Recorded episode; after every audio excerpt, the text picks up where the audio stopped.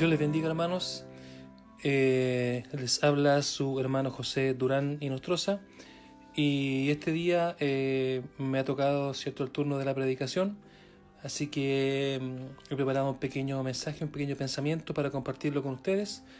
Y por título le he puesto Tiempo de pandemia, ya algo ad hoc para el tiempo que estamos viviendo. Y este mensaje quiero abordarlo en dos enfoques para que podamos mirar eh, dos esferas, ¿verdad? Para que pudiésemos eh, entender un poquito eh, cómo, cómo, se han venido dando las cosas y, y lo que está sucediendo. Sin duda nos ayudará y esperamos que nuestro Señor nos bendiga y Él esté con nosotros ahora y que su presencia pueda estar entre nosotros para que podamos ser bendecidos. Para eso quiero que leamos primeramente el libro de Levítico capítulo 11. Vamos a leer del versículo 13 en adelante. Dice así, en el nombre de nuestro Señor Jesucristo. Y de las aves, estas tendréis en abominación, no se comerán, serán abominación. El águila, el quebrantahuesos, el azor, el gallinazo, el milano, según su especie, todo cuervo según su especie, el avestruz, la lechuza, la gaviota, el gavilán según su especie, el búho, el somormujo, el ibis, el camaleón, el pelícano, el buitre, la cigüeña, la garza según su especie, la bubilla, y el murciélago. Y tendréis por inmundos a estos animales, esto ya es versículo 29, que se mueven sobre la tierra, la, com la comadreja, el ratón, la rana según su especie, el erizo, el cocodrilo, el lagarto, la lagartija y el camaleón. ¿Ya?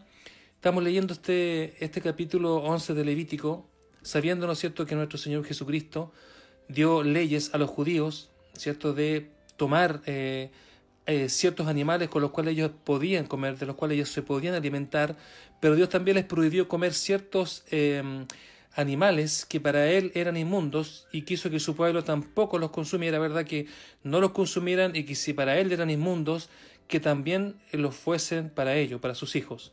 Amén. Seguimos adelante. Después tenemos, ¿no es cierto?, que eh, en Primera de Timoteo, el capítulo 4, dice eh, en el versículo 1 dice el apóstol Pablo, pero el Espíritu dice claramente que en los posteros tiempos algunos se apostatarán de la fe, escuchando a espíritus engañadores y a doctrinas de demonios, por la hipocresía de mentirosos que, teniendo cauterizada la conciencia, prohibirán casarse y mandarán a abstenerse de alimentos que Dios creó para que con acción de gracias participasen de ellos los creyentes y los que han conocido la verdad. ¿Ya? Esto por una parte. Y el versículo 4 dice, porque todo lo que Dios creó es bueno y nada es de desecharse si se toma con acción de gracias, porque por la palabra de Dios y por la oración es santificado. Entonces aquí entendemos que el apóstol Pablo se está refiriendo a doctrinas como las que conocemos hoy en día, ¿no es verdad? Como la doctrina de los mormones que prohíben tomar Coca-Cola, tomar café, tomar ciertas otras cosas, incluso el té, y ellos solamente toman café de higo porque dice que las otras cosas son dañinas para el cuerpo, ¿ya?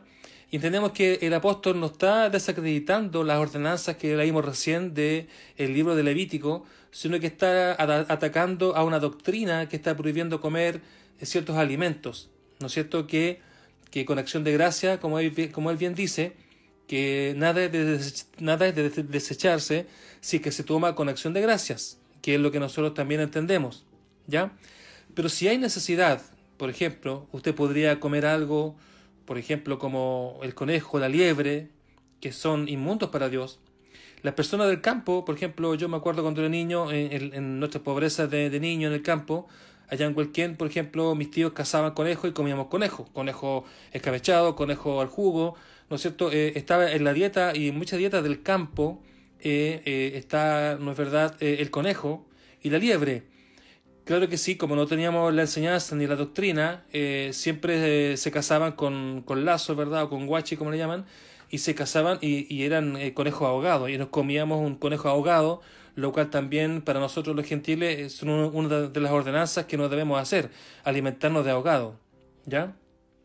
Entonces, aquí mismo, ¿no es cierto?, eh, para los gentiles, el apóstol Santiago en el libro de los Hechos, en el capítulo 21, dice, eh, pero en cuanto a los gentiles que han creído, nosotros les hemos escrito determinando que no guarden nada de esto, o sea, de todas las leyes, solamente que se abstengan de lo sacrificado a los ídolos, de sangre, de ahogado y de fornicación. ¿Mm? Entonces, eh, son las cosas que, que, vemos, ¿no es cierto?, que Dios prohibió, ¿no es cierto?, para nosotros que no tuviésemos de estas cuatro cosas, y la sangre, ¿verdad?, que debemos comer animales sin sangre, y luego vemos, por ejemplo, que estos animales, por ejemplo, el murciélago, el vampiro, se alimentan de sangre. Y estos animales, ¿no es cierto?, se eh, traen enfermedades que generalmente a la ciencia médica le cuesta mucho encontrar algún antídoto. ¿Y qué pasa? Luego de eso, los mismos científicos comienzan a tomarlos para crear armas químicas, que es lo que no sabemos ciertamente si ha pasado esto o no. ¿Ya? Entonces, tenemos que tener cuidado y no solamente pensar que estamos bajo la gracia y no cuidar estas cosas por las cuales viene la ira de Dios. Entonces vemos a un Dios santo que sí le importó qué comida comeríamos.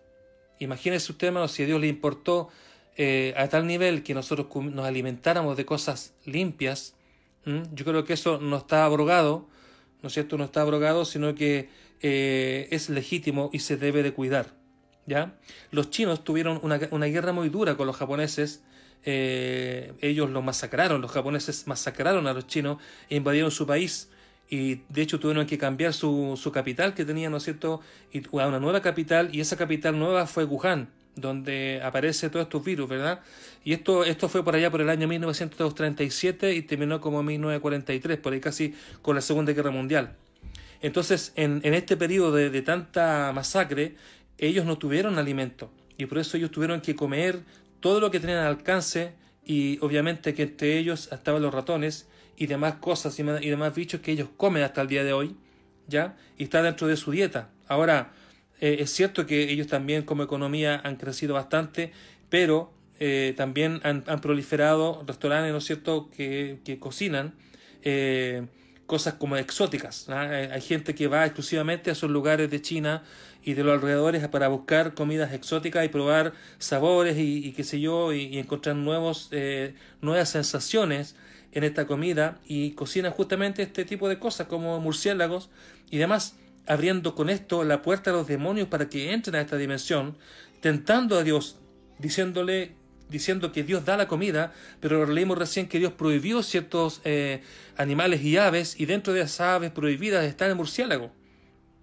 Entonces, esta gente, no sabiendo y descuidando estas cosas, descuidando la palabra, ¿cierto? Errando al no conocer las escrituras, hacen cosas, ¿verdad? Y, y, no toman las consecuencias de que están abriendo puertas del infierno para que entren este tipo de demonios y, traigan estas enfermedades que vienen en perjuicio del ser humano.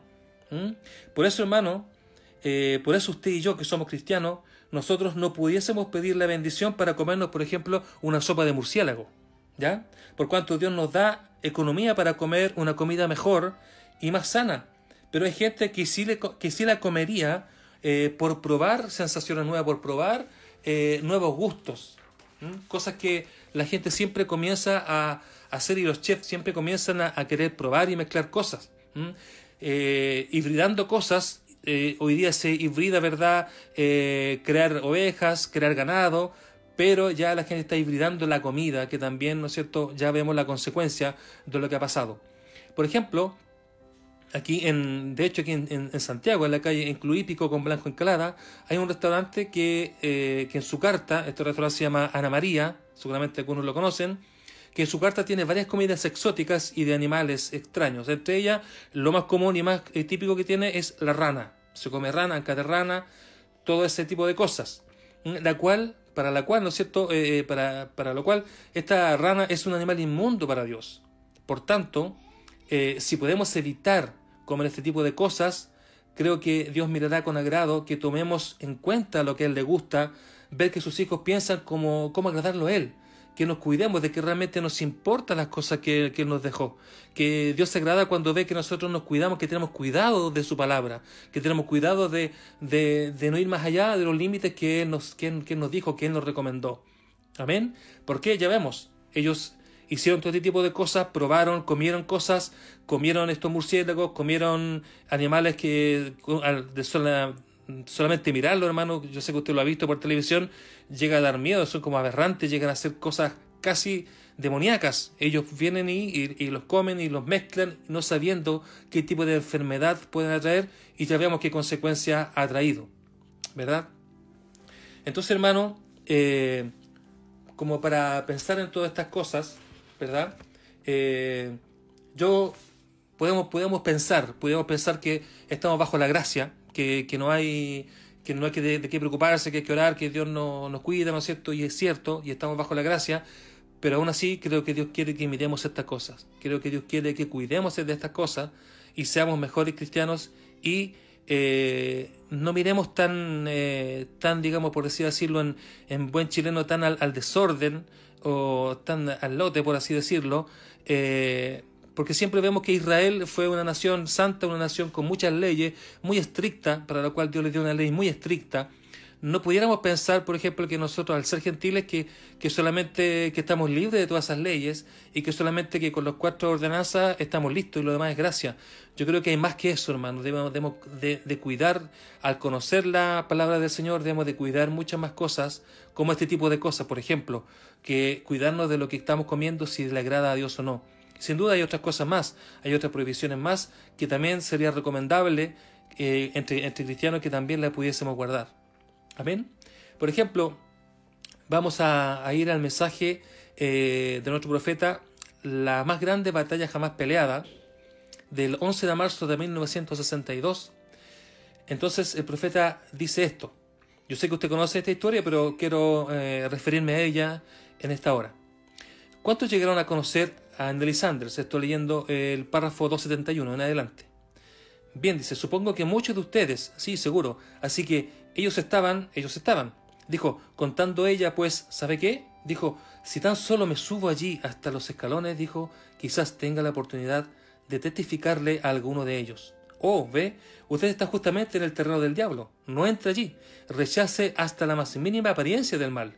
Pero ella subió los escalones hasta arriba y se paró allí unos minutos, y cuando menos lo pensó, ella ya estaba en los brazos de algún muchacho allá en la pista.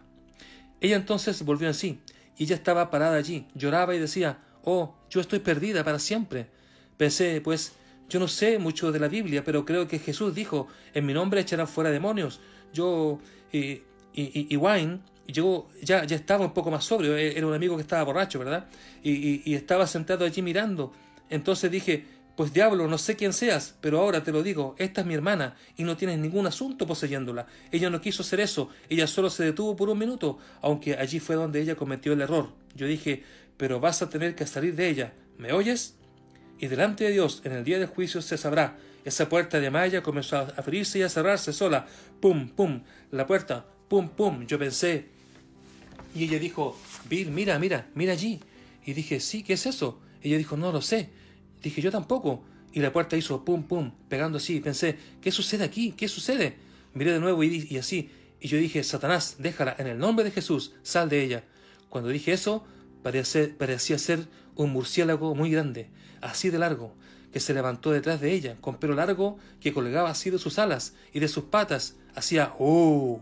Comenzó a venir directamente hacia mí, tan rápido como podía, y yo dije, Oh Señor Dios, la sangre de Jesucristo me proteja de eso. Y Wayne saltó encima de la cama al ver, y aquí estaba como una sombra grande, dio la vuelta y fue y se metió debajo de la cama. Wayne corrió de la cama hacia el otro cuarto tan rápido como pudo. Así que nosotros, oh, yo tomé a, Nelly y la llevé a su casa y regresé y no, y no pude. Mamá entró allí y sacudió las sábanas y todo. No había nada en esa cama. ¿Qué era? Un diablo. Salió de ella. ¿Qué sucedió? Ella se detuvo por un momento, así de sencillo. No se detenga por nada. Cuando Dios derrama su palabra en su corazón, tome esa espada y comience a despejar y a cortar. Aleluya, dice el profeta. ¿Verdad? Entendiendo, ¿no es cierto?, este testimonio que cuenta nuestro profeta sobre esta, esta joven Nelly Sanders, que ella había sido una bailarina, que bailaba con un joven, ¿no es cierto? Y era, muy famosos y eran muy buenos bailarines en el mundo, ganaron muchos premios, ¿no es cierto? Pero seguramente algo en el corazón de eso quedaba y ella pasó por ahí por un lugar con su sana intención, ¿verdad?, de testificarle a alguien. Y fue cuando dice ahí, cuenta, ¿verdad?, que no se dio, ni, que no se dio cuenta cuando ya estaba en los brazos de un hombre, de un muchacho, y estaba bailando y se sintió condenada una vez que volvió en sí. ¿No es verdad? Que es así mismo cuando el diablo nos hace las trampas, cuando hace trampas y, tenemos que, tropezar y, nos, y cuando volvemos en sí nos sentimos miserables, nos sentimos condenados. Es así mismo como Él obra, ¿verdad? Y aquí eh, el profeta contando este testimonio, diciendo que él todavía llevaba casi un año recién, eh, él, él, recién casi, dijo yo estaba recién casi predicando, llevaba un año, muy jovencito, muy nuevo. Eh, en, esto, ¿verdad? En, el Evangelio, en, ministrar. Y él dijo, yo ni siquiera, nada, yo estaba, yo vivía con, mi mamá y con mi papá, decía él, y, y yo en una cama, así que tomé a, Wayne, que era amigo mío, y él estaba borracho, me lo llevé de la calle y lo metí en, mi pieza y, y, lo acosté en mi cama, yo me acosté al lado de él y dije, Wayne, no te da vergüenza estar borracho. Entonces conversando con él fue cuando él escuchó la puerta tocar y era esta damita, Nelisander, que venía a clamar, ¿verdad?, por, por sanidad, para que nuestro profeta orara por ella, porque ella lo conocía, se conocían, ¿verdad? Y, él así pudo orar. Pero fíjese usted, hermano, que un demonio tomó una apariencia de murciélago. ¿Ve? Entonces, si el diablo usa a, esos animales para manifestarse, eh, y luego en la Biblia Dios nos dice, el Levítico, que son animales inmundos, que no se deben comer, entonces, hermano, dígame usted, ¿qué está haciendo el hombre? ¿Qué está haciendo el mundo? ¿Está jugando con las cosas de Dios? ¿Está haciendo cosas que están trayendo perjuicio a la raza humana y está viniendo a traernos, ¿no es cierto?, estos males que hoy día, eh, ¿no es cierto?, llegan a, suceder eh, estas enfermedades tan graves que aún los médicos no, no encuentran la cura, hermano. Entonces, seguramente es así y Dios también puede que, que así lo permita porque se meten en, cosas que Dios prohibió, se meten a, a experimentar en cosas que Dios tiene vetadas para, para sus hijos, para el, para el hombre, para que no lo haga. Entonces ellos van y abren esa puerta de esas dimensiones, ¿verdad? Que estaban cerradas, pero ellos ya comiendo ese tipo de cosas, imagínense usted, hermano, que, que, no es de desechar esa, esa, esa tremenda palabra de Dios de prohibir esos animales inmundos. Yo desde ahora en adelante seguramente que me voy a cuidar de no comer estas cosas que están prohibidas en la Biblia, porque sí, por algo están, pues hermano, por algo están puestas ahí y la Biblia no ha cambiado. Mm, Dios nos dice y nuestro profeta no nos dijo que dejáramos de lado el Antiguo Testamento y nos enfocáramos solamente en el Nuevo, sino que toda la Biblia hoy día es, es eficaz y es viva y es tan válida como cualquiera. Ambos testamentos son válidos porque son parte de la palabra del Señor. Amén. Entonces, hermano, entonces vemos que el hombre, a través de, de su atrevimiento, de, de su búsqueda y de su falta de respeto, por las cosas de Dios, de su falta de temor de Dios, se meten a hacer cosas, hermanos, sin ni siquiera eh, nada, ni siquiera sin ningún pudor, sin ningún temor, ni menos pensar, hermanos, que esta gente alguna vez pedirá la bendición para orar por los alimentos, hermano. Usted sabe que esos países son paganos, son budistas, creen en Buda y tienen sus doctrinas medias extrañas, creen en, dragones, en cosas así, eh, en, jarrones y tienen todas sus cosas. Entonces, eh, ellos, eh, no digo que no hay cristianos, sí que los hay. De hecho, hay hermanos del mensaje, pero son los menos hermanos, pero son, son civilizaciones muy antiguas que han traído por años, ¿no es cierto?, sus costumbres, pero hoy día nosotros pudiéramos, podemos ver, ¿no es cierto?, lo que han, lo que han hecho, lo que han logrado que en este caso eh, el mal ha salido de ese lugar, eh, las enfermedades han venido de ese lugar, y es porque justamente ellos son los únicos casi, eh, y con India también, los, países de India, que comen, por ejemplo, ratones y, cosas. Bueno, a lo mejor usted dirá, hermano, pero a lo mejor, hermano Durán, usted, usted está hablando, pero a lo mejor no, no es tan así. Bueno, hermano, yo sí, yo, yo hablo con conocimiento de causa porque tengo amigos que han vivido en, China, que me han mandado videos de chinos comiendo ratones y yo los he visto, no, no me lo han contado. Y es cierto, ellos comen ese tipo de cosas, hermano. ¿ah? Pero por eso les digo, si ellos tienen hoy día una economía y tienen una variedad de cosas para producir, tienen vacas como nosotros, tienen, tienen eh, animales, tienen eh, ovejas, tienen pollo, tienen de todo para poder comer, ¿por qué entonces continuar con ese tipo de cosas? ¿Por qué continuar? Porque seguramente nadie les ha enseñado, nadie les ha dicho, pero aún así es palabra de Dios y si se desobedece a esa palabra, seguramente que vendrán consecuencias, ¿no es cierto?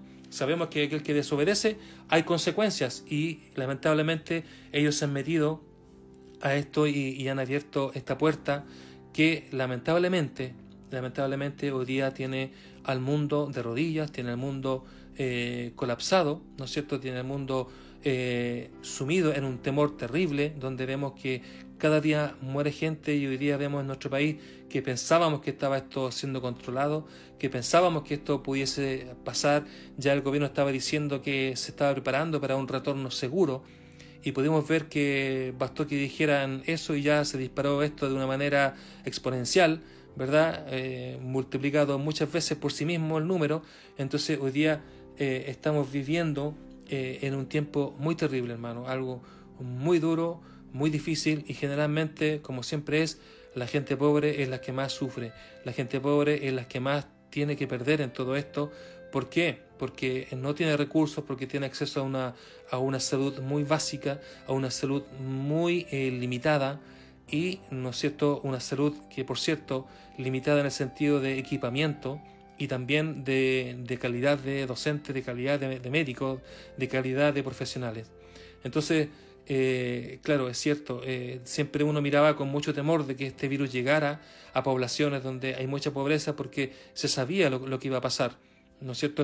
El, gobierno eh, lamentablemente eh, comete errores tras errores y ahora vuelven a cometer errores. Yo no sé si, si los asesores que tienen le dirán o, lo aconsejarán, pero la verdad que pero parecen niños, hermano, parecen niños eh, dirigiendo un país. No puede ser que el ministro, por ejemplo, pueda, tenga que decir que él no sabía que la situación era tan mala en ciertos lugares, que la pobreza era tan abismante en ciertas poblaciones, hermano. Entonces, ¿de qué manera, de qué, de qué está hablando? ¿Cómo puede decir ¿Cómo puede ser él eh, un, ministro ¿verdad? De, la República, de un país, y no conocer a la gente que está gobernando, no conocer la situación económica de la gente que está gobernando y cuáles son los problemas de la gente? Sobre todo él, siendo el ministro de, toda la salud de todos los chilenos, debiera conocer cada lugar y, mínimo decir, para esta cantidad, para esta comuna de tantos habitantes, mínimo deben ser 10 hospitales y veo que hay dos. Por ejemplo, política número uno, debemos de hacer más hospitales, por ejemplo.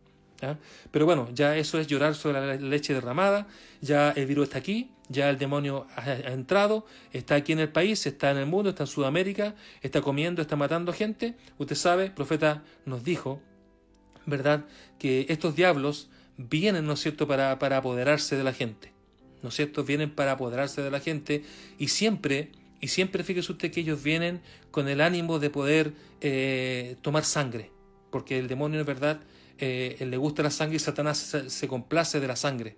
A él le gusta cuando hay calamidad y hay sangre y muerto y esas cosas, Satanás se goza con ese mal.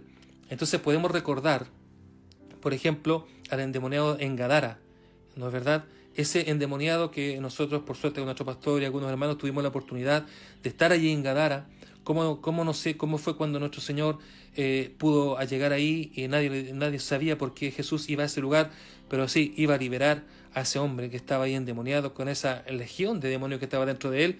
Y vemos que cuando él llegó, cuando él se asomó, ¿no es cierto? Bajó, bastó que el Señor pisara tierra de la barca, cuando ese demonio comenzó y esos demonios que estaban dentro de esa legión de demonios comenzó a clamar y a volverse locos porque sabían que Jesús estaba ahí para expulsarlos.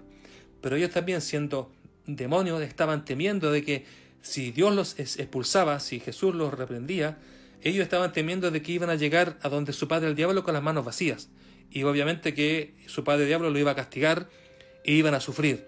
Entonces ellos por eso rogaron a, Jesús diciéndole, Señor, por favor, permítenos meter en esos atos de cerdos para poder por lo menos matarlo y, y llevarnos sangre delante de nuestro jefe, porque si no lo pasaremos mal. Entonces, imagínense usted, hermano, que ellos tuvieron que clamar al Señor, pedirle poco menos que rogarle que los expulsara, pero que les permitiera el Señor que se metieran en esos cerdos, para que fueran, ¿no es cierto?, eh, ellos, para que soltaran a ese hombre, pero que se metieran en esos cerdos y pudiesen esos cerdos, ¿verdad?, eh, ir y, bueno, y, y a esos cerdos para el acantilado y esos cerdos se mataron.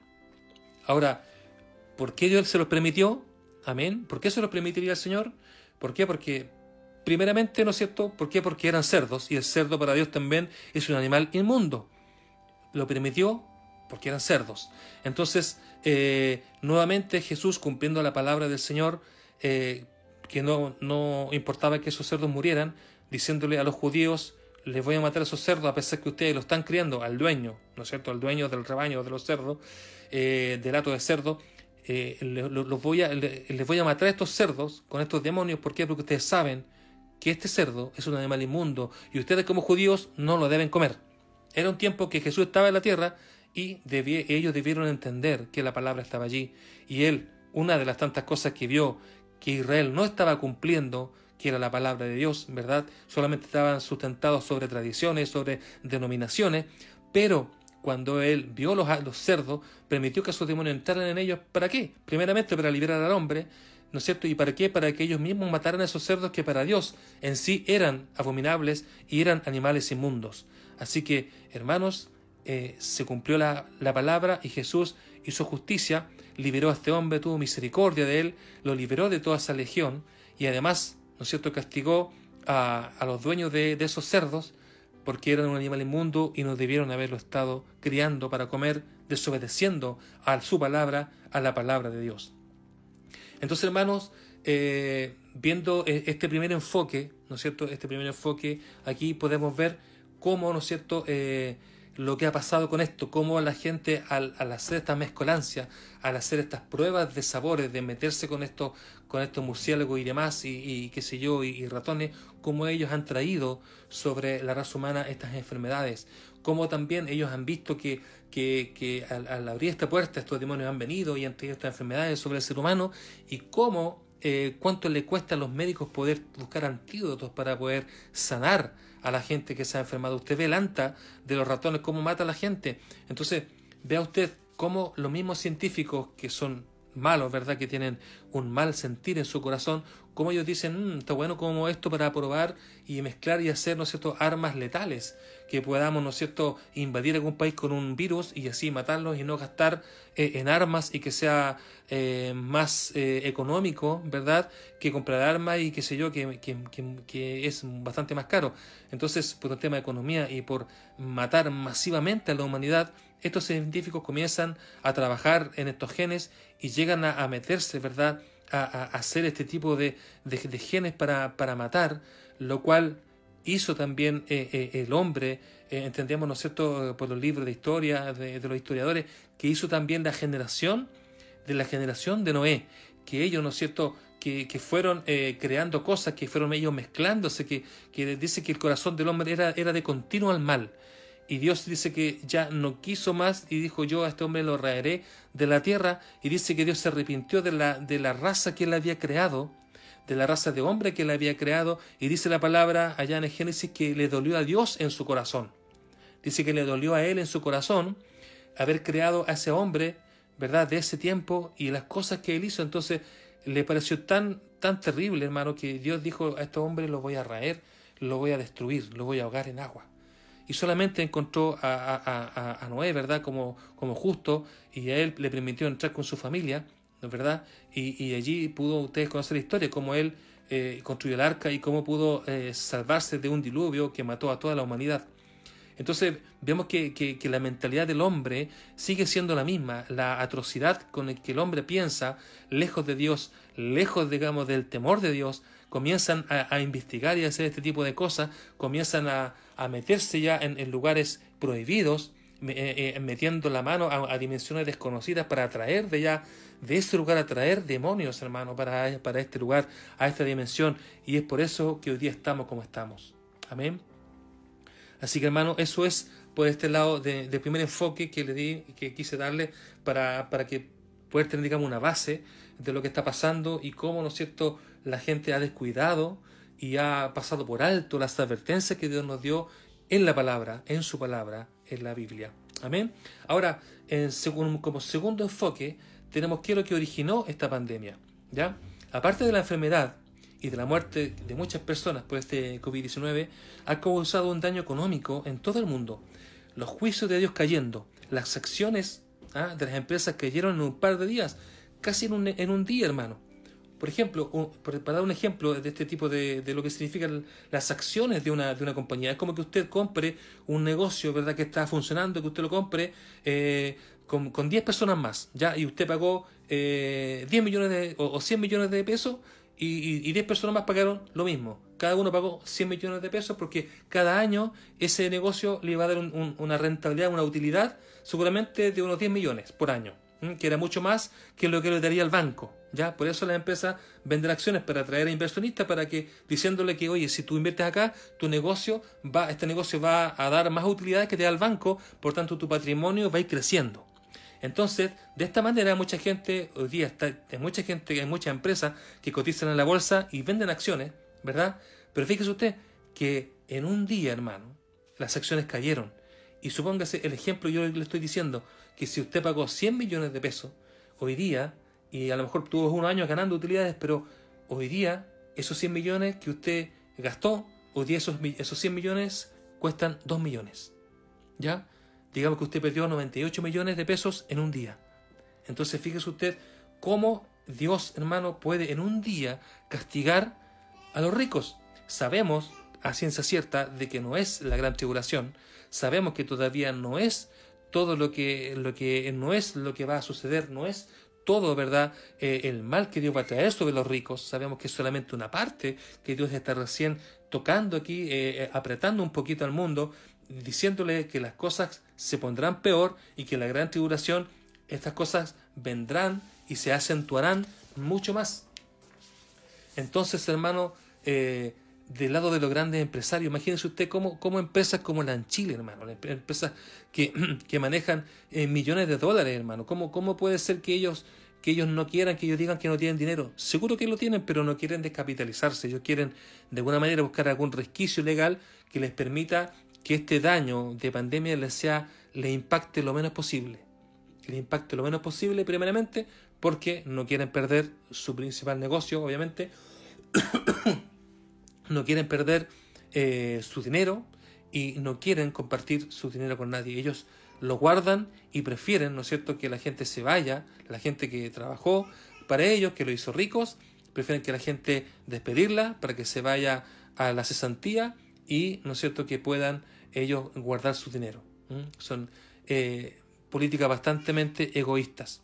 Así que, hermano, para eso eh, estamos, ahora, para eso yo tengo alguna escritura aquí por ejemplo, en el libro de Santiago, en el capítulo 5, en el versículo 4, dice el apóstol, He aquí, clama el jornal de los obreros que han cosechado vuestras tierras, el cual por engaño no les ha sido pagado por vosotros, y los clamores de los que habían cegado han entrado en los oídos del Señor de los ejércitos.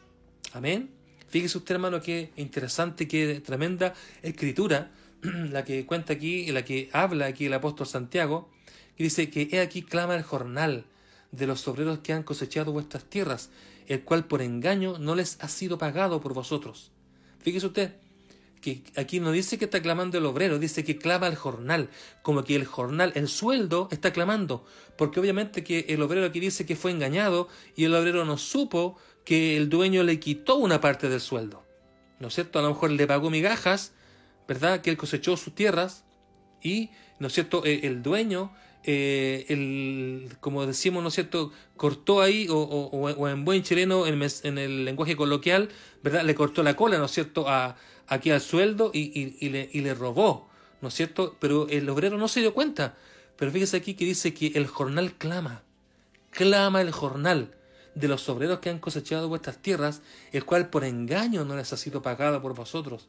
Y ahora sí dice, y los clamores de los que habían cegado han entrado a los oídos del Señor. Y ahora sí, los que claman también diciendo el Señor, eh, no nos han pagado lo que corresponde. Amén. Entonces, hermano, fíjese usted cómo entonces esos hombres, cómo ellos van a poder, eh, cómo ellos van a, van a, van a tener, hermano, eh, ese día del juicio, cómo ellos van a presentarse delante del Señor, cómo ellos van a, van a, van a poder estar, hermano, delante de Dios sabiendo que cuánto dinero han ganado, cuántos dinero se han hecho archimillonarios, hermano, y, y, más, y más, ellos quieren más. Eh, yo trabajo en, una, empresa multinacional y puedo ver que, también los accionistas ellos quieren más y más dinero, hermano, más, pero es, es, abismante los dineros que, que nosotros podemos generar. Y para nosotros, la verdad, para los que trabajamos, siempre creemos que el sueldo es insuficiente. Y sin duda que lo es, debiese ser mejor, debiese eh, eh, la gente tener una mejor remuneración. Y, debiese ser así. No tanto que las empresas se hagan tan ricas, debiese ser un poco más equitativo, hermano. ¿Ah? Pero fíjese usted, Dios en un día, hermano, les hizo perder mucho dinero. Mucho dinero y aquí que hay una escritura para ellos diciéndoles, he aquí, Santiago 5.4, clama el jornal de los obreros que han cosechado vuestras tierras. Y ese jornal algún día eh, Dios se los va a cobrar, hermano, y lo dejará sin un peso por todo lo que han hecho. Amén. Ahora, ¿cómo, cómo afecta eh, esta pandemia a la novia del Señor Jesús? Es decir, a nosotros. ¿Cómo nos afecta, hermano? Porque estamos insertos en este mundo y hemos visto eh, esto con, una vista espiritual, ¿ya? Lo vemos con una vista espiritual de que es una apretura, como un ensayo de lo que será, o, o, o de una forma, o un tipo, como será la gran tribulación.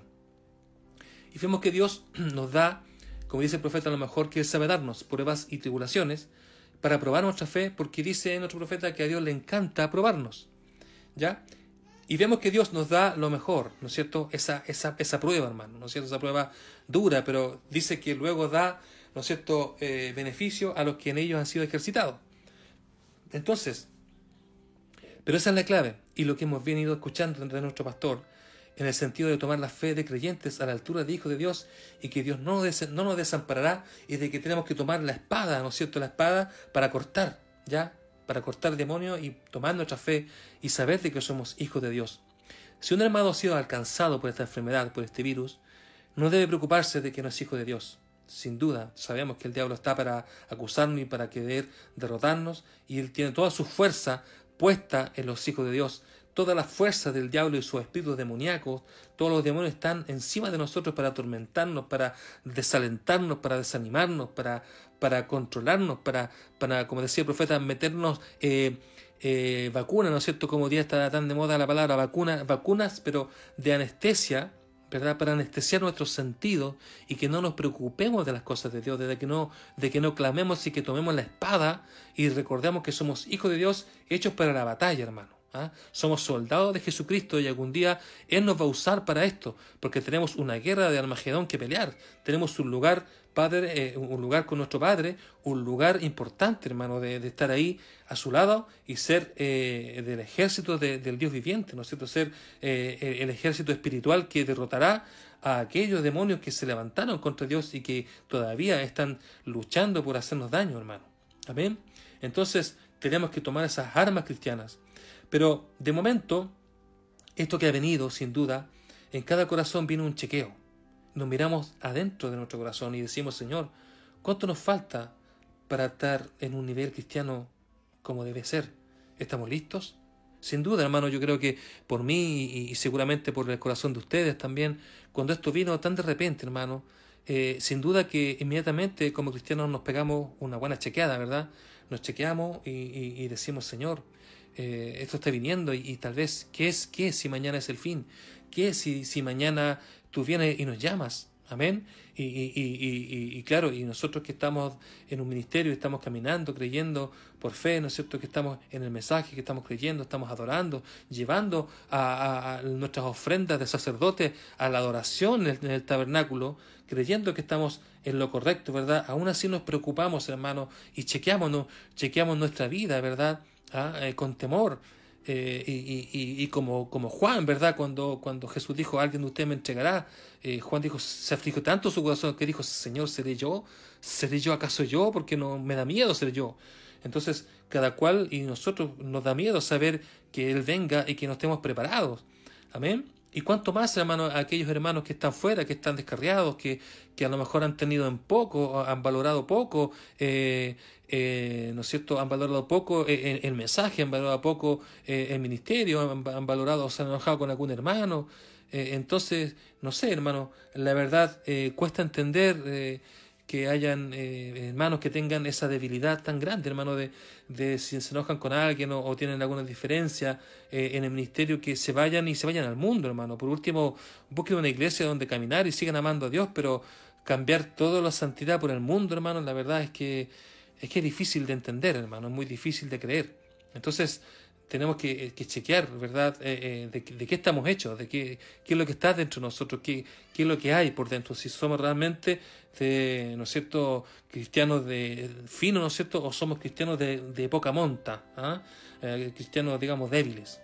Entonces, como decía nuestro, nuestro pastor, eh, que esto ha fomentado el culto en el hogar, que, que, esta, esta, condición ha fomentado eh, el culto en el hogar y ha restablecido el altar familiar, donde Dios visita a cada familia y eso es muy bueno. Y nos dice de qué lado estamos. Y, cuál es nuestra posición en este tiempo. La de hijos de Dios que están en sus casas con la señal desplegada, esperando que la pestilencia pase afuera, ¿no es cierto? Porque como en Gosén, ¿verdad? Si viera la sangre, pasaré de vosotros. ¿ah? Y ahí estamos ¿Por qué? Porque hemos puesto la sangre en el dintel de la puerta y estamos esperando que eh, esta pestilencia pase y que no nos toque. Ahora, ¿por qué Dios ha permitido todo esto, hermano? ¿Por qué Dios ha permitido si todavía estamos aquí? Y no es que nosotros como novia estemos en una esfera más alta, viviendo en una burbuja distinta a la del mundo, no, estamos aquí en el mundo incierto, hermano, estamos trabajamos, nos rodeamos de gente mundana todos los días y, prácticamente estamos más tiempo de nuestra vida con ellos, hermano, con esa gente mundana que con nuestras familias y obviamente que mucho más tiempo con nuestros eh, eh, compañeros mundanos que con nuestros hermanos de la iglesia.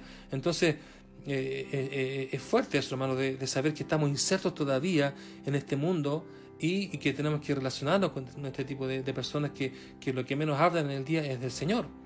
Entonces, pudiéramos pensar mucho, hermano, pudiéramos pensar mucho, pero si vemos la Biblia y el mensaje, nos damos cuenta, hermano, que tal vez estábamos muy enfocados en seguir la corriente del mundo.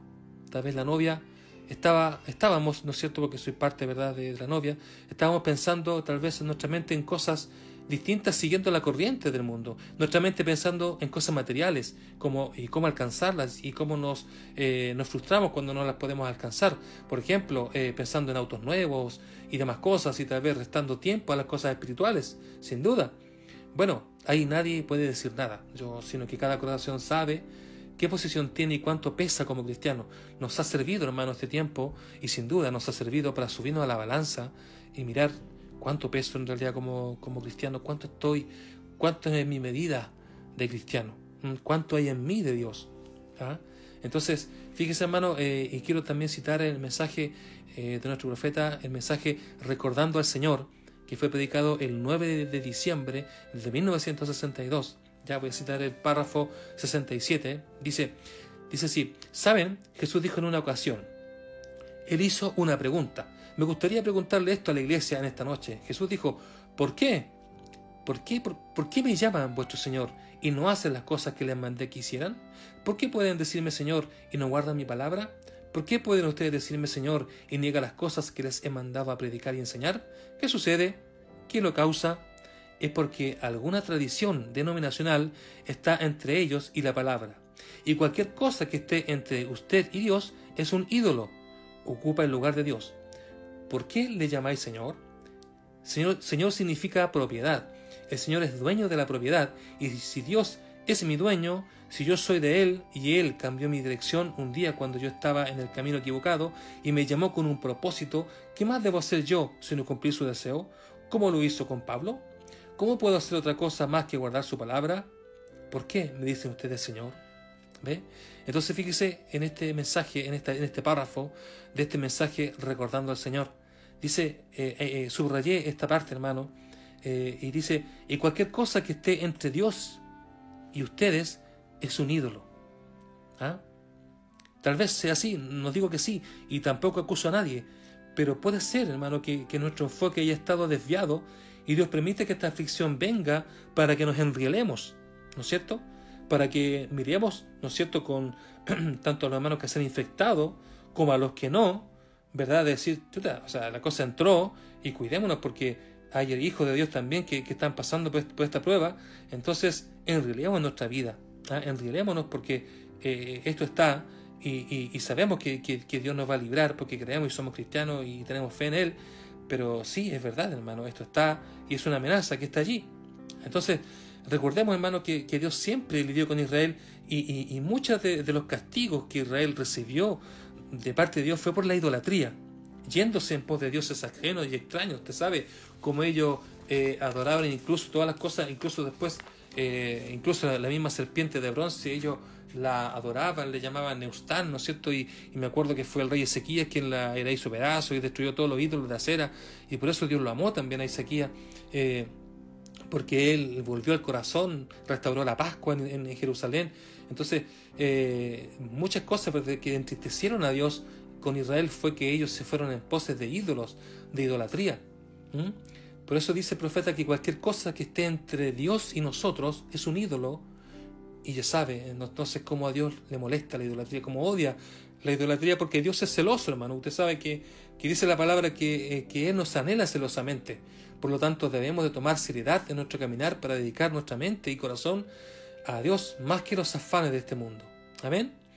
Pero aparte de lo negativo de esta pandemia, podemos ver que las promesas y la palabra se han cumplido. Siempre mirábamos una peste como algo del pasado, en los tiempos de Moisés. ¿Cuántas veces, hermano, cuántas predicaciones hemos escuchado, verdad, de, de, de las pestes? ¿Cuántas películas hemos visto de Moisés, los diez mandamientos, donde vemos la peste, verdad? Y nuestro profeta predicando y, los ministros predicando, ¿no es cierto? Eh, eh, siempre cuando se, se predica la palabra peste, siempre nos lleva al tiempo de Moisés y del futuro, ¿no es cierto? Y cuando pensamos en el futuro pensamos cómo hacer la gran peste en la gran tribulación, ¿no es cierto? Pero pero nunca pensamos que la veríamos aquí entre nosotros, y ya está aquí. Y eso nos dice que la palabra de Dios, de Dios se está cumpliendo y que también es un mensaje para el mundo de que ellos lo que ellos creían que no era posible, sí lo es. Y tal vez mucha más gente hoy día está tomando el nombre de Dios, mucha más gente está diciendo, y si para nosotros que somos hijos de Dios nos hace subirnos a la balanza para saber cuánto estamos pesando como cristianos, ¿Cuánto más al incrédulo que no conoce a Dios y que alguna vez ha escuchado algo? ¿No le provocará ganas de, ir a alguna iglesia, de, querer hacerse, de querer leer la Biblia o, conocer de Dios, hermano? Sin duda habrá un pequeño porcentaje porque también por los tiempos sabemos que aunque esta pandemia pase, al día siguiente la gente volverá a sumergirse en su pecado.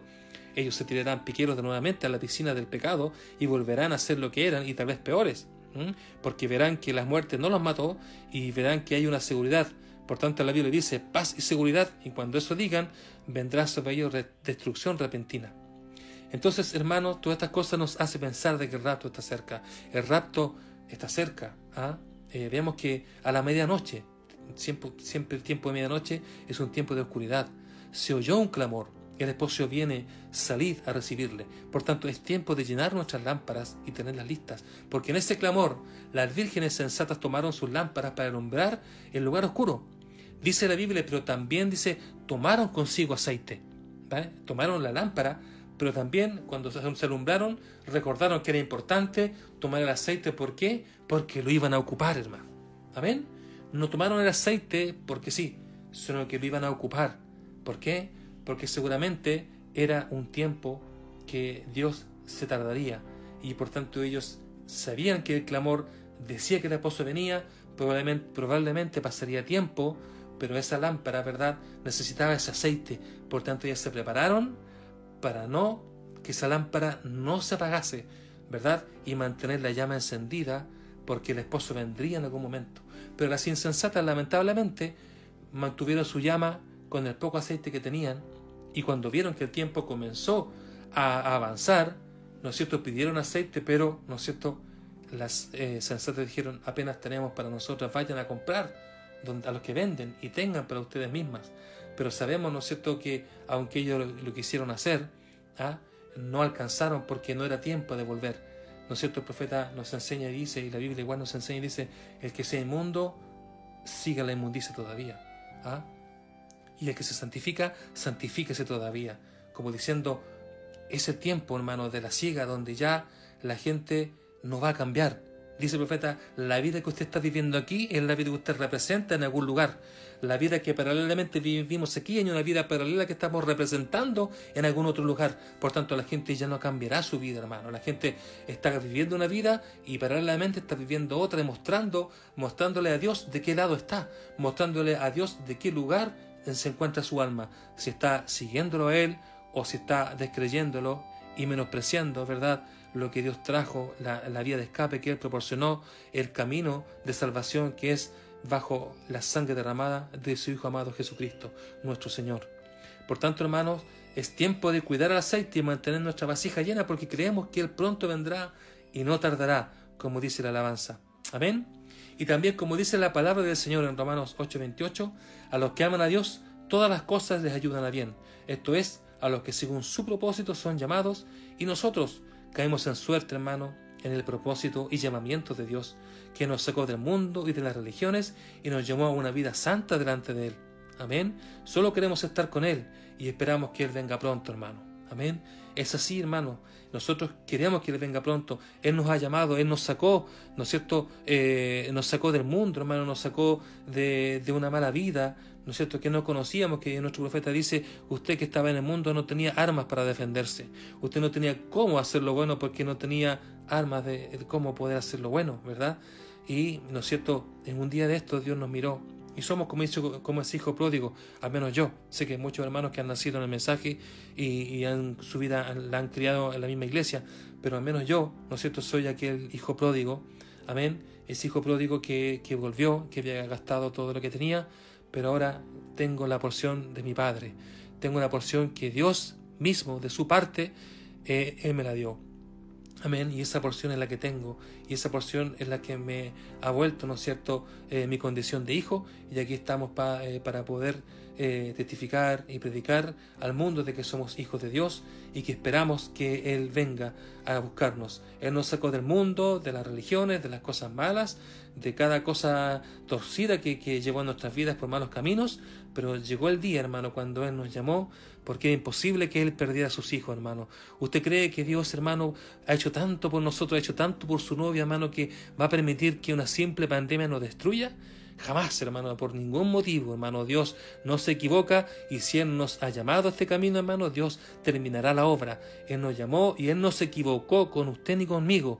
Él nos ha llamado, nos ha dado de su Espíritu Santo y está en nuestro corazón, nos ha hecho creer a su palabra, nos ha revelado su palabra, hemos creído al mensaje que Él nos ha traído por su profeta, hermano, y todas las cosas que nos ha dado, hermano. Por eso es necesario orar. La oración es eficaz, hermano. El profeta dice que la oración cambia las cosas. Y si toda la novia nos uniéramos en oración, hermano, dice el profeta que seríamos un ejército invencible. Tal vez falta oración, tal vez falta que clamemos con más clamor, como dice nuestro pastor. Clamemos con un clamor más fuerte, hermano, que logremos impactar a Dios. Porque acuérdese que Israel estuvo 400 años en esclavitud y cuando Dios llamó a Moisés, dice, dice Dios le dijo a, Moisés, he oído, el clamor de mis hijos ha subido a mi presencia. Hermano, yo no sé si nuestro clamor ha subido todavía a la presencia de nuestro Padre. Hermano, no sé si estamos clamando demasiado como para impactarlo o para que él llamar la atención de él, hermano, porque como decía nuestro pastor, él está en la barca, sin duda está en la barca y estamos seguros, pero hermano, qué bien nos haría que él despertara de la barca y de su sueño, ¿verdad? Y que viniera y dijera a las olas que se calmaran, ¿verdad? Así el mismo sentir que tuvieron los apóstoles del temor que tenían por la mar ese día, esa noche, ese mismo temor tenemos hoy día nosotros como, como débiles criaturas que somos, como frágiles hombres y mujeres que somos, ¿no es cierto? Hermanos, estamos en esa misma condición y deseamos despertar al Maestro. ¿ah? Sabemos que Él está cansado, que Él ha trabajado y Él nos dejó la fe. ¿no es cierto? Pero somos, reconocemos que, que no somos fuertes en la fe y somos tal vez un poco débiles en la fe. Y cuando nos fortalecemos en fe, ¿no es cierto? Es cuando Dios nos inspira de alguna manera, porque Él provoca en nosotros el querer como el hacer. Y así podemos de repente tener esa, esa fe cuando Él quiere, y así nos da la victoria porque Él nos da esa fe para vencer, hermano. Pero nosotros tenemos que pensar, hermano mío, que Dios nos ha llamado y Él ha hecho demasiado por nosotros. Él, él, ha dado su vida por nosotros, hermano, y no es poca cosa.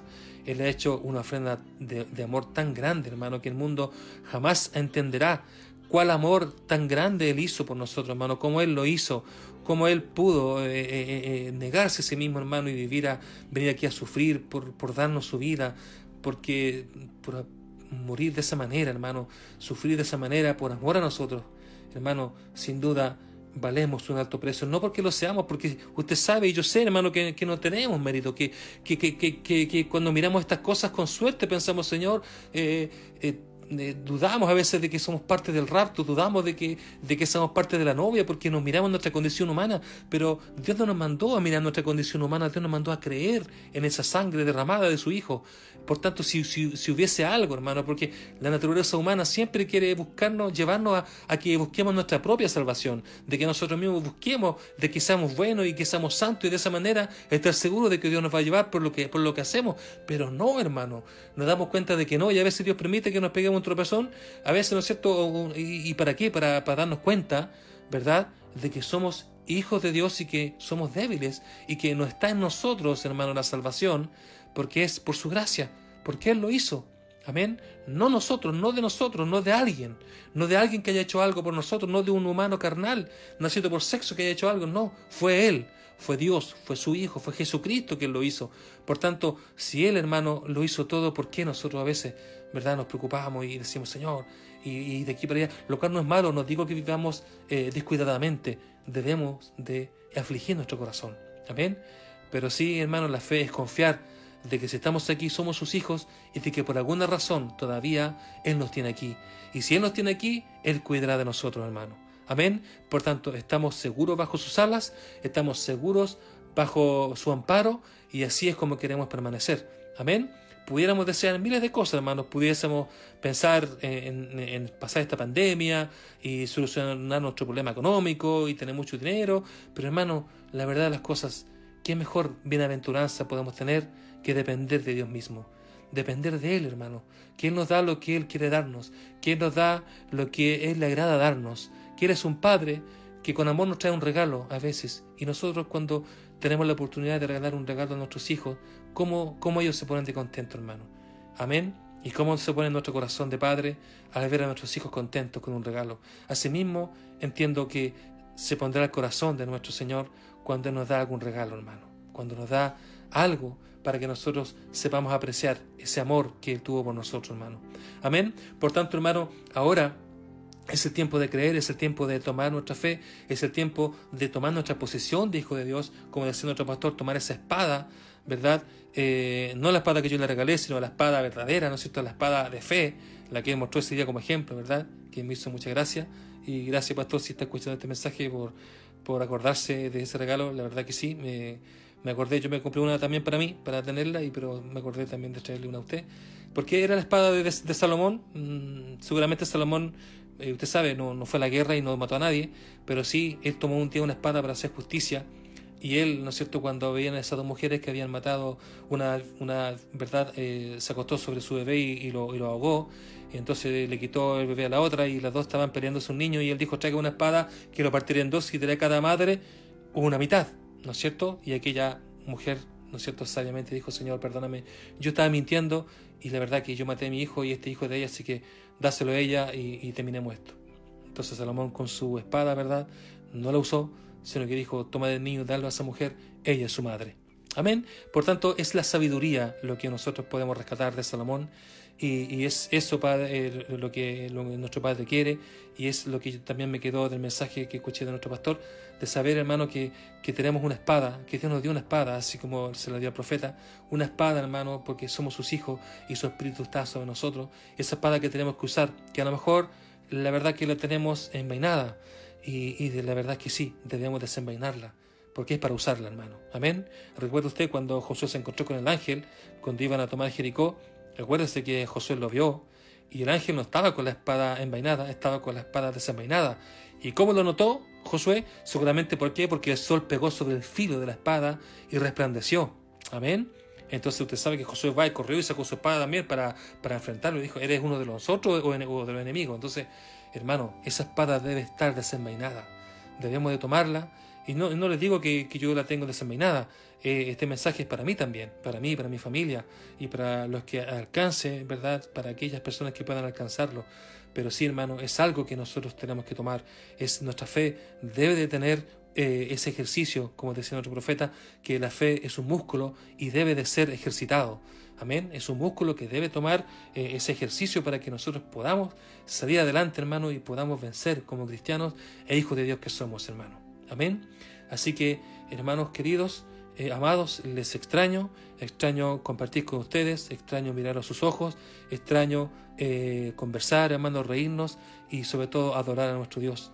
Extraño, eh, ¿no es cierto?, ver a nuestro pastor en el púlpito, extraño mirar a la, derecha y ver a los músicos cantando, al coro cantando, extraño, hermano, ver a mis hermanos y, y hermanos, si, ojalá, hermanos, esto vuelva a la normalidad y seguramente no seremos iguales a lo que éramos, eh, ojalá nosotros seamos mejor a lo, que, a lo que éramos y seamos más espirituales y tengamos eh, más humildad, que esta cosa no haya, nos sirva, ¿no es cierto?, para, para crecer espiritualmente y que podamos vivir una vida mejor y Dios se agrade más de nosotros, hermano. Eh, estoy seguro que, que, esta cosa, hermano, nos, ha, nos ha causado seguramente más bien que mal. Eh, porque nos ha hecho crecer, ha hecho eh, compartir más con nuestras familias, saber un poco más cómo piensan nuestros hijos, ayudarles también en el conocimiento de las cosas sagradas, hermano, y, esto ha sido bueno, entre, entre, todo lo malo, ha sido bueno esa parte, hermano. Y, yo solamente les pido, hermano, eh, oren los unos por nosotros, oremos porque la oración es eficaz y, y Dios se acordará de la oración que usted hace, hermano. Yo espero que esta cosa pase, hermano. Y si no pasa, deseo con todo mi corazón, hermano, que sea el tiempo de irnos, que sea el tiempo del fin, que sea el tiempo ya que Dios nos llame a su presencia. Yo quiero estar con Él, hermano, al igual que usted. Yo quiero irme en un rapto, quiero vivir una vida eterna con Él, hermano, estar cerca de Él. No pensar en nada más, sino que estar junto a Él, hermano. Y que este mundo que, que tanto sufrimos en Él, que tan, tan tremendo y tan angustiante que es, esta vida tan frágil, hermano, eh, tendrá un fin. Y ya nunca más, como dice el profeta, nunca más volverá a ser humano, sino que solamente ser humano en esta tierra, pero más allá tendrá un cuerpo como el de Él. Así que hermano, Dios nos ayude y Dios nos bendiga, hermano. Dios les bendiga, mis hermanos. Gracias por su atención, gracias por haber escuchado y que el Señor Jesucristo pueda llegar a su corazón, hermano, y nos bendiga. Amén. Así que vamos a orar y ya estaré terminando con este pensamiento y este mensaje. Amado Señor, te doy gracias, Padre, por tu ayuda y misericordia. Gracias, Padre, por permitirme predicar este mensaje, Padre, y este testimonio, Padre, de testificar de tu palabra, Padre mío, y, te pido que tu misericordia lleve, Padre, este mensaje a los oídos que lo necesitan, Señor. Que si son tus hijos, Padre, que les dé ánimo, Señor, que les cobre ánimo y podamos tomar, Padre, nuestra posición de hijos, Señor. Y si son eh, hermanos que están recién caminando, les ayude. Y si son eh, personas, Padre, que, que son incrédulos, que no, no, te conocen, pero tú les pones el sentir de oír esta, este, este mensaje, Padre, que podrán entender, Señor, que puedan acercarse, que podamos impactar esos corazones secos, Padre mío, que podamos impactar, Padre mío, en su mente, en su corazón, estremecerlos de buena manera, Padre, para que puedan reaccionar y vuelvan en sí y se den cuenta, Padre mío, que esto no es una mentira, que esto no es un mito, que esto vendrá, que habrá un fin. La naturaleza está clamando y sin duda que todas estas cosas traerán un fin muy pronto, Señor. Padre, ayúdanos a ser dignos de escapar de esto, Señor. Sabemos que no somos dignos de nada. Padre, solamente tu gracia nos mantiene y nos sostiene, Señor. Pero pedimos que tú te acuerdes de nosotros, Señor. Padre mío, bendice a mis hermanos donde estén, Señor. Bendice a los que están infectados, Padre mío, con este virus. Restaura, restaura su salud, Padre mío. Ayúdalas a que se levanten, Padre amado. Proporciona trabajo a los que no tienen, Señor. Cuida el trabajo de los que lo tienen, Padre. Somos tus hijos y tú prometiste que estarías con nosotros, Padre. No nos ayudarás, Señor. No estarás con tu pueblo como así tú lo prometiste, Padre. Ayúdanos, Señor. Danos, Padre mío, el deseo de nuestros corazones, Padre, mientras esté dentro, Padre mío, de tu voluntad, Señor Jesús. Y tú seas, Padre, guiándonos a todas las cosas, Padre. Gracias, Señor, porque sabemos que tú cuidas de tu pueblo y tú estás en medio del campamento, Señor. Bendícenos en esta hora, Padre, y te pido tu bendición en el santo nombre de nuestro Señor y Salvador Jesucristo. Amén y amén. Dios les bendiga, mis hermanos, que el Señor les guarde y les acompañe todos los días de nuestra vida. Amén. Shalom.